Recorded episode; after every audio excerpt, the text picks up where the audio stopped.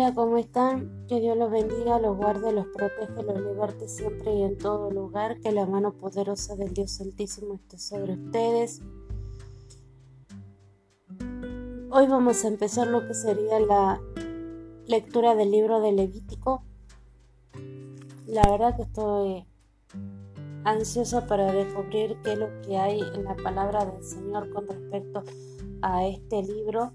No les voy a negar que es este, no, no lo he leído muy mucho, no lo he leído completo el libro de Levítico, así que, hoy, eh, con esta lectura empecemos.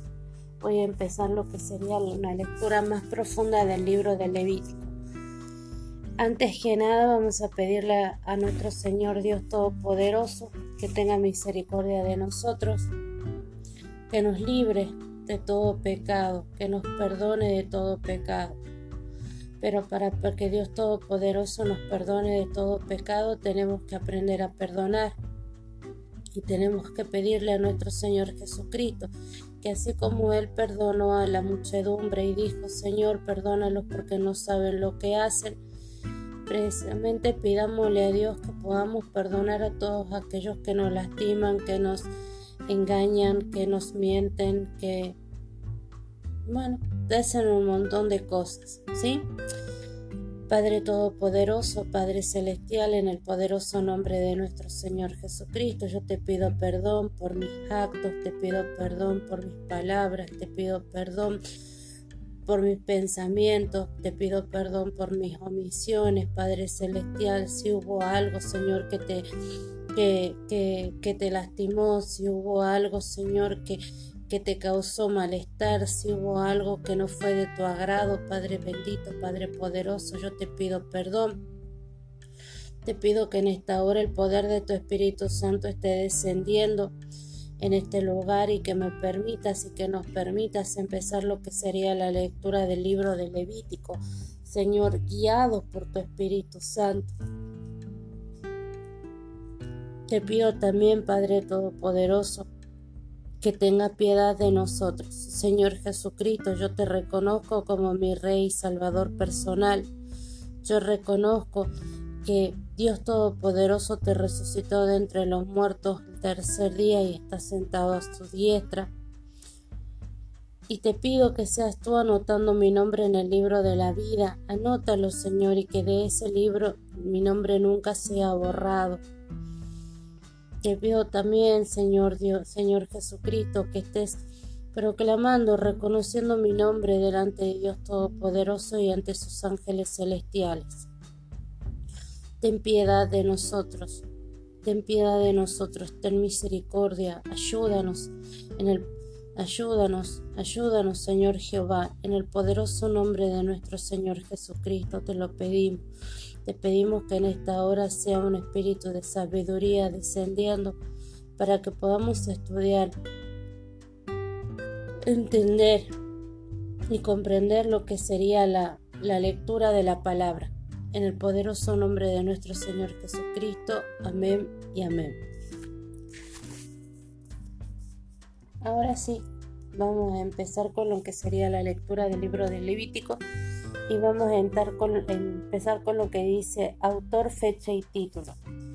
Y tal como se expuso en la introducción al Pentateuco, autoría, la obra presenta a Moisés como el mediador entre el Señor e Israel en este momento de la historia de la nación, además de señalarlo explícitamente como autor de al menos ciertas partes del Pentateuco. Esto lo podemos ver en Deuteronomio 31 del 9 de versículo 9 y 24.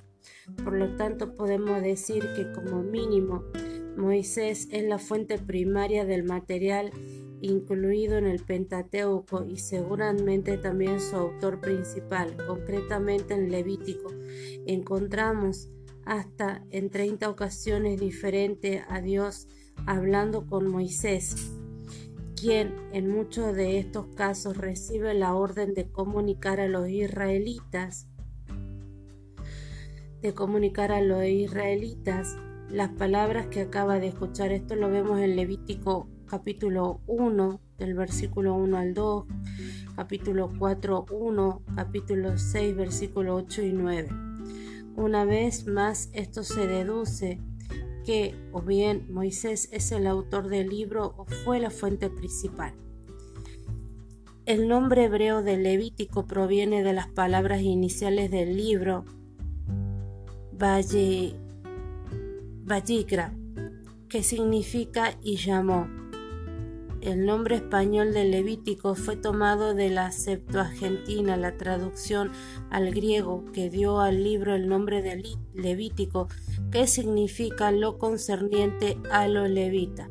Este título podría llevar equivocadamente a creer que su contenido trata exclusivamente sobre las tareas de los sacerdotes, sin embargo, tal y como se verá a continuación, su alcance es mucho más amplio. Tema. Levítico representa un desarrollo más amplio y profundo de la relación entre Dios y los hombres. Legisla, legisla en el monte Sinaí. Por un lado, parte de un concepto de Israel como nación pecadora e impura. Por otro, describe cómo, cómo tratar con el pecado y la impureza a fin de que Dios Santo pueda habitar en medio de su pueblo. Propósito Origen y contexto. Levítico debería considerarse una continuación de Éxodo, cuya segunda parte trata el tema de la construcción del tabernáculo. Esto lo podemos ver de Éxodo 25 al 40, que se erigió con el propósito de manifestar la gloria del Señor entre el pueblo. Esto lo podemos ver en Éxodo 29 al 29, 42 y 46 y lo podemos ver en Levítico 9, 23. Menos de un mes después de su finalización, Israel recibió el contenido completo del libro de Levítico durante el periodo comprendido entre el, primer el primer mes que vendría a ser esto lo podemos ver en Éxodo 40, versículo 1 y versículo y después lo podemos ver en Levítico 1.1. Y el segundo mes, esto lo podemos ver en número 1.1 del año que siguió al éxodo de Egipto. Ahora bien, problemas de interpretación. Levítico es un libro difícil, sobre todo porque los lectores modernos no están familiarizados con los antiguos rituales y prácticas de adoración del tabernáculo, razón por la cual deben estar siempre pendientes de no imponer al texto bíblico sus propias ideas o perjuicios. Una, vez advertido de este peligro, pasaremos a mencionar varios problemas de interpretación concretos. Primero, los mandamientos rituales, mandamientos rituales y los éticos. Para empezar, existe cierto, existe cierto grado de controversia entre cómo entender la relación entre las, entre las ordenanzas rituales de los capítulos 1 al 26 y los habitualmente llamados mandamientos mandamiento ético-morales de los capítulos 17 al 26. Con frecuencia el lector moderno aprecia una distinción clara entre las cuestiones rituales y las éticas y por lo tanto ve esta sección del libro como parte bien diferenciada. Sin embargo, Levítico exige una lectura más matizada, aunque podría acordarse que no todas las leyes éticas de los capítulos 17 al 27 tienen que ver con un ritual. No puede afirmarse que todas las leyes rituales de los capítulos 1 al 16 carezcan de un sentido ético. De hecho, la, la principal preocupación de todo el libro es que Israel sea santo para el Señor. Y a, esto respecto, las leyes rituales de los capítulos 1 al 16 son tan importantes como las leyes de los capítulos 17 al 27. Desde el punto de vista de Levítico, no se puede hablar de leyes rituales no éticas, Por consiguiente, no resulta apropiado considerar los capítulos 1 al 16 y 17 al 27 como se tratara de secciones separadas. Además, tiene que ver con la santidad que el Señor exige de Israel. Entiendo que tenemos que tomar estas partes como una sola y no dividirlas. Vamos a tomar en cuenta eso cuando leamos Levítico. Impuro, limpio, santo. Levítico utiliza con frecuencia los términos inmundo, limpio y santo de una manera diferente de la actual. Por ejemplo, la mayoría de los lectores modernos asociarían, la condición de limpio o inmundo a las buenas o malas condiciones higiénicas. Sin embargo, en el Levítico, la limpieza u otros términos similares no tienen nada que ver con la higiene, sino con la condición ritual, la condición de la persona respecto de la ritualidad establecida por la ley. Y lo mismo ocurre en muchos contextos con la palabra santo. Para tener una buena comprensión general del libro, es necesario entender el concepto de condición ritual. Levítico nos presenta tres condiciones rituales básicas, lo inmundo, lo limpio y lo santo. Por un lado, las, categorías sirven para guiar a la comunidad en cuanto a lo que una persona puede o no hacer o los lugares a los que puede o no ir. Por ejemplo, una persona declarada inmunda no puede participar de un sacrificio de paz. Esto lo podemos ver en Levítico 7:20. Pero una persona limpia sí puede. Esto lo podemos ver en Levítico 7:19. Una analogía ambientada en el mundo actual sería la diferencia entre las personas habilitadas y no habilitadas para votar. Quienes tienen ciudadanía o están registrados pueden votar y el que no está registrado, registrado no puede hacerlo. Es necesario distinguir entre condiciones rituales y condición moral. Aquel que se encuentra en una condición ritual de santidad no es necesario que no es necesariamente más justo que la persona simplemente limpia ni que la declarada ritualmente inmunda. Así como una persona habilitada para votar no es necesariamente más justa que una persona que no lo está.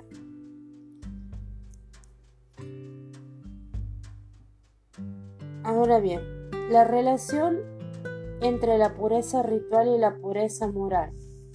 Aunque la condición ritual y la condición moral están claramente diferenciadas en condición ritual, parece también representar o simbolizar grados de pureza moral.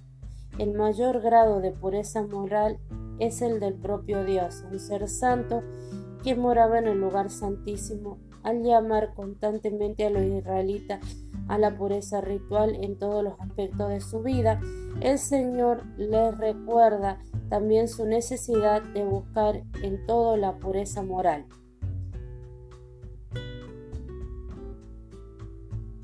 Ahora bien, la interpretación de los rituales y ceremonias. Otro desafío que nos plantea Levítico es la manera de interpretar las diferentes rituales y ceremonias. En concreto, qué interpretación deberíamos dar a los diferentes procedimientos y objetos que forman parte de los rituales?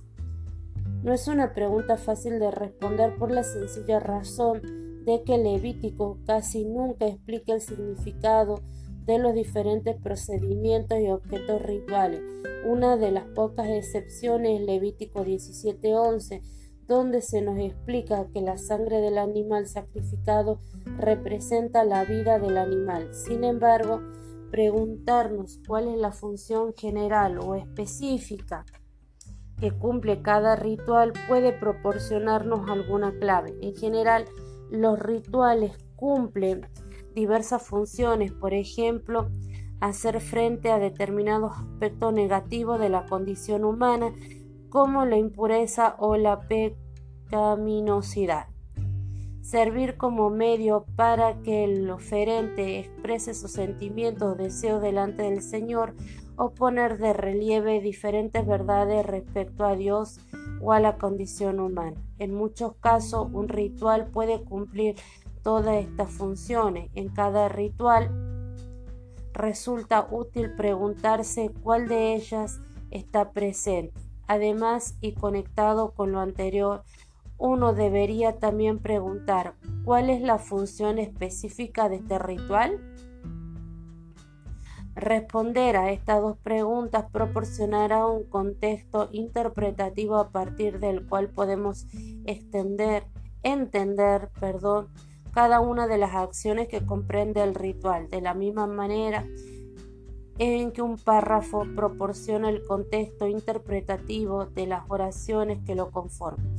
Por ejemplo, si el propósito general de un ritual es expresar un sentimiento y más concretamente específico, hacerlo por medio de la alabanza, entonces los diferentes pasos u objetos del ritual deberían contribuir de alguna manera a ese objetivo, aunque es posible que éste pueda puede proporcionar pautas útiles y proteger a los lectores de algunos excesos interpretativos que se cometían en el pasado. Otro problema interpretativo es el de cómo entender conceptos como lo inmundo, limpio y santo. Esta cuestión ha sido objeto de mucho debate debido a la frecuencia con que el Levítico presenta distintas leyes relativas a lo inmundo o lo limpio, sin hacer explícito el motivo por qué algo o alguien es considerado de esa manera. Dice, tradicionalmente los comentaristas pasaban por la racionalidad de estas normas y había que buscarla en una preocupación por la higiene o con la confrontación con la religiosidad cananea o en el significado simbólico de la muerte para ampliar sobre esto y otros puntos de vista, tenemos que ver las notas de los capítulos 11 al 15. Estas tres opciones, la impureza como símbolo de la muerte, parece ser la única que puede aplicarse a muchos y no solo a algunos de los casos de impureza. Si esta interpretación es correcta, entonces la santidad que constituye el polo opuesto a la impureza, simbolizaría a menudo a la vida.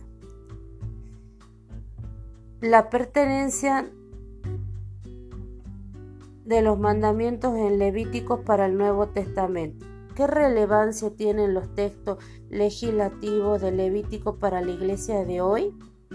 Aquí solo podemos trazar un, panorama general del tema y lo haremos con apenas tres pinceladas mediante ejemplos que muestran el valor del Levítico para el creyente cristiano. Primero, en primer lugar, hay que tener en cuenta que el sistema levítico de sacrificio ya se encuentra en vigor para el pueblo de Dios, puesto que su propósito se cumplió con la venida de Cristo. Esto lo podemos ver en Hebreo 9, versículo 1 al 14, Hebreo 24, y 28 al 28 y Hebreo 10 del 1 al 14. No obstante, estudiar estas leyes sigue siendo importante porque permiten comprender la obra redentora de Cristo, ya que los sacrificios del Levítico apuntan hacia los diferentes aspectos del significado del sacrificio de Cristo. En segundo lugar, el calendario de las festividades de Israel que describe Levítico esto lo vemos en Levítico 23 del 1 al 44, ha tenido una gran influencia en el calendario tradicional de la iglesia cristiana. Las tres principales fiestas nacionales de peregrinaje de Israel son la fiesta de los panes sin levadura, la fiesta de las semanas y la fiesta de los tabernáculos y en las iglesias que siguen el candelario litúrgico tradicional, estas fiestas encuentran su expresión en el Viernes Santo, la Pascua y el Pentecostés. No es posible comprender plenamente las celebraciones cristianas sin conocer el propósito inicial y veterotestamentario de la fiesta israelita que le dieron origen. Además, hay que tener en cuenta que algunos aspectos de la iglesia levítica, como las leyes que regulan qué alimentos se consideran limpios o inmundos, tenían el propósito de separar a Israel de las demás naciones. Aunque esta separación ha desaparecido en la era cristiana, dichas leyes aún enseñan al pueblo de Dios la necesidad de mantenerse moralmente limpio. Tercer lugar, la totalidad del código de santidad levítico, que esto lo vemos del capítulo 17 al 27, trata sobre la santificación, es decir, cómo el concepto de santidad afecta al estilo de vida de cada uno de los integrantes de la comunidad del pacto. El Nuevo Testamento aplica a los cristianos el mismo principio de vida que afirma Levítico 11:44. Seréis santos porque yo soy santo. Esto es citado en Primera de Pedro 1.16. De hecho, muchos de los requisitos morales reflejados en el Código de Santidad revelan el tipo de conducta que aún sigue siendo, sigue agradando o desarrollando, agradando o desagradando a Dios. Esto lo vemos en Levítico 19, versículo 11 al 18 y Levítico 35, 36. Por otro lado, varios puntos del código de santidad tienen más que ver con aspectos simbólicos de la santidad que ya no corresponde aplicar en la era cristiana, como las leyes que prohibían usar la ropa hecha con dos tipos de tejido o recortarse o recortarse la punta de la barba o que impedía que personas con defectos físicos presentaran ofrendas. Además, el Nuevo Testamento contempla al pueblo de Dios como una entidad que trasciende las fronteras nacionales, por lo tanto, elimina su vinculación con un sistema de gobierno específicamente teocrático, algo que se caracterizaba en el Israel del Antiguo Testamento. Así pues, los gobiernos civiles de la actualidad no tienen por qué reproducir las leyes civiles específicas de la teocracia mosaica, como la pena capital por adulterio, esto lo vemos en Éxodo 20:10, o por la blasfemia en el versículo capítulo 24, 16, o las estipulaciones sobre los años de reposo o del jubileo, incluidas en Levítico 25 del 1 al 22. Aunque esto no quiera decir que el gobierno no deba preservar en la búsqueda de la justicia y no hay duda de que Levítico puede ayudar a los cristianos a desarrollar su concepto de justicia. Temas centrales del libro. Primero, Jehová es santo y está presente en medio de su pueblo. Esto lo vemos en Éxodo 40, 34 y después lo vemos en Levítico 1.1. Por lo tanto, Israel debe resolver adecuadamente el problema de su pecado e impureza y buscar la santidad personal. Segundo, para poder aproximarse a Dios, la devoción del creyente debe ser incondicional. Esto lo vemos en Levítico 1.1, Levítico 6.7 y Levítico 22 del 17 al 30. Tercero, aquellos como los sacerdotes reciben un llamamiento a ejercer el liderazgo espiritual y tienen mayor responsabilidad que los laicos. Esto lo podemos ver en Levítico 4 y 21, además de la santidad exterior que se le concede en su ordenación a los sacerdotes, se le exige cultivar la santidad interior. Esto lo podemos ver en Levítico 8, versículo, versículo, perdón, capítulo 8, capítulo 9, capítulo 10 y capítulo 21. Tal y como se observa en el título del Día de la Expiación, capítulo 16, la limpieza total de los pecados e impurezas se consigue con la purificación de la habitación más reservada del tabernáculo de reunión. La purificación total está fuera del alcance del ser humano. La expiación es un acto de gracia del Señor que permite hacer frente a los pecados e impurezas del pueblo. Esto lo vemos en Levítico 17:11. Síntesis de la historia de la salvación.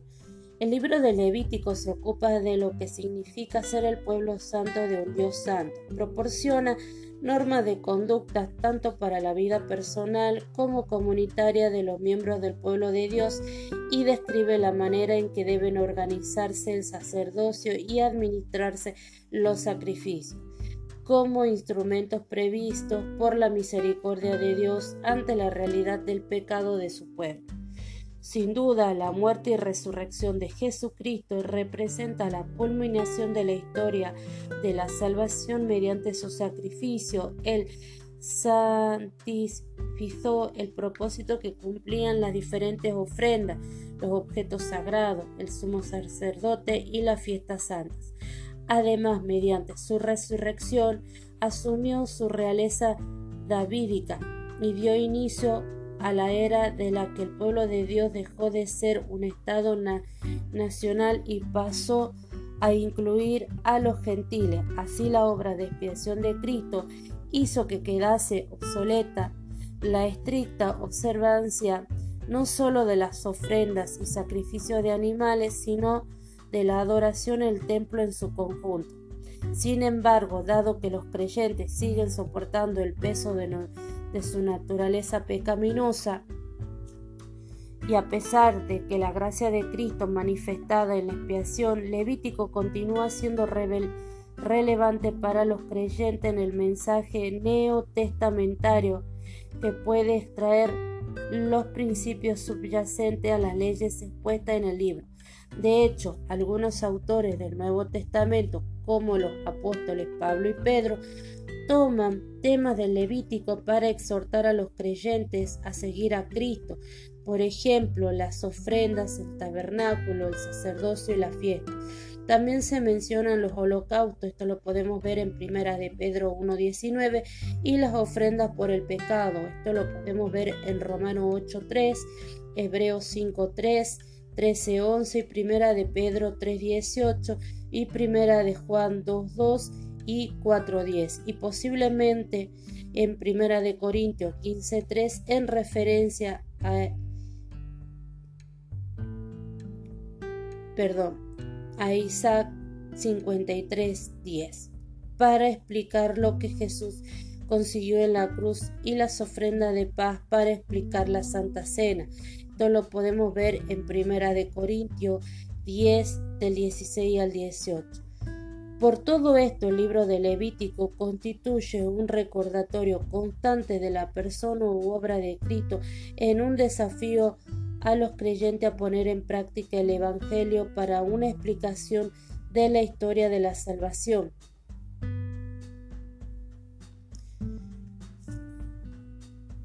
Análisis literario. Aunque Levítico es la superficie, puede parecer un código de leyes y ordenanza, en realidad es mucho más que eso. Redactado durante el tiempo en que Israel se preparaba para establecerse como nación en la tierra prometida, el, libro representa afinidades con el género de la utopía,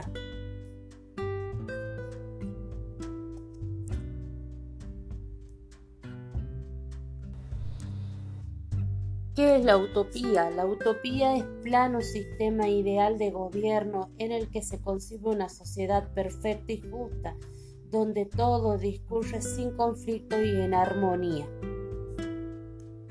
Esto sería utopía. Por un lado, las utopías literarias describen la manera de vivir de la gente en una sociedad ideal y por otro ofrecen una explicación de las instituciones y costumbres que dan lugar a la sociedad que se describe. Levítico esboza cómo debería vivir la gente en la comunidad ideal de Dios y explica la manera de actuar, las reglas y leyes ordenadas por Dios y el andamiaje, andamiaje institucional, el sacerdocio levítico que resulta en una sociedad acorde con el buen propósito de Dios. Además, el libro incluye otros géneros tales como un manual de adoración, un código de leyes, ordenanzas sanitarias para la comunidad y un candelario litúrgico y narración. La estructura retórica del Levítico se compone principalmente de ordenanzas dictadas por un legislador divino, una serie de mandamientos emanados de la autoridad del propio Dios son mandamientos dados por Dios a Moisés, acompañado por la expresión Jehová habló a Moisés. Esto lo vemos mucho en la parte de Éxodo, ¿sí? cuando dice Jehová habló a Moisés, que se repite en algunas variantes más de 30 veces. Así queda claro que el propósito de Levítico es transmitir todas las palabras que el Señor mismo pronunció para guiar a su pueblo a una vida santa. El realismo literario de Levítico se manifiesta en su absoluta falta de inhibición a la hora de tratar asuntos como la matanza de animales, las enfermedades humanas, las funciones corporales o el comportamiento sexual. Una buena estrategia de lectura del libro es tratar de imaginar la vida y la experiencia de las personas que vivían dentro del sistema levítico. Por ejemplo, el terror que sentirían al descubrir que la casa en la que vivían estaba contaminada, sabiendo que debían informar a los sacerdotes que quizás ordenaran echarla abajo. Esto lo podemos ver en Levíticos 14 del 33 al 37. Bien, eso sería con respecto a lo que habla el libro de Levítico, que es la primera introducción que vemos autor, fecha y título. Después vemos lo que es el tema del Levítico, después vemos el propósito, el origen y el contexto en el cual fue escrito el libro de Levítico y los problemas de interpretación que presenta el libro de Levítico. Y estamos viendo lo que sería temas centrales del libro, síntesis, historia de la salvación y análisis literario. La verdad que yo nunca lo había visto el libro de Levítico de esta forma y como les vuelvo a resaltar, hice la palabra de Dios, por falta de conocimiento pereció mi pueblo. Los exhorto, los animo, les pido, les suplico que lean la palabra de Dios para que no seamos tomados por tontos.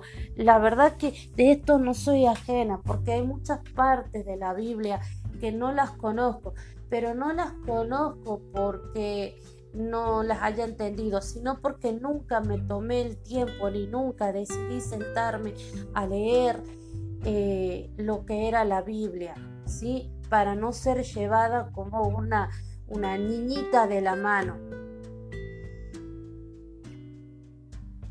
Muchas veces nosotros somos confundidos por la falta de conocimiento, por la falta de lectura, por la falta de tiempo dedicado a lo que sería la palabra de Dios Todopoderoso.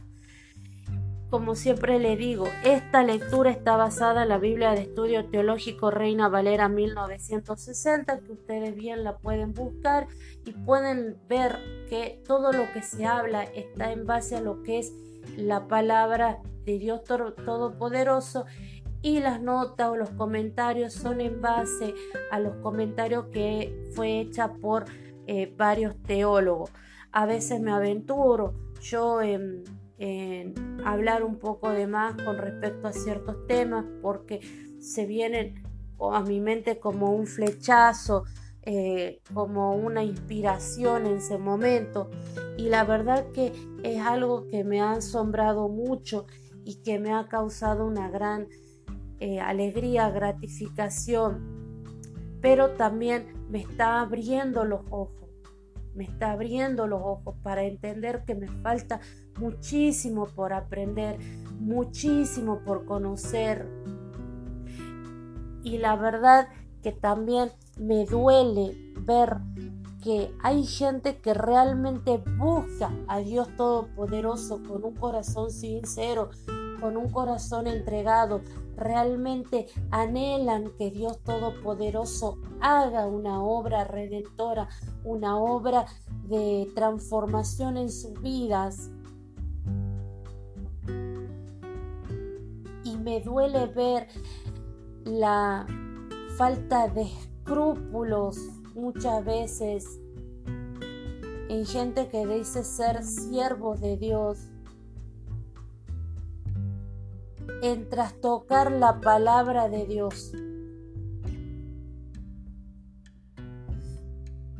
En presentar verdades a medias. La verdad no es a media, la verdad es verdad o la mentira es mentira. No hay verdad a media, no hay mentiras a media, no hay mentiras blancas, no hay mentiras piadosas. La mentira es mentira, como uno lo quiera ver. Por eso les pido que, que lean la palabra de Dios. Y también le pido que el Señor tenga misericordia por aquellos que transgriversan la palabra de Dios o confunden la palabra de Dios. Porque dice la palabra que no tenemos que ser piedra de tropiezo para otro.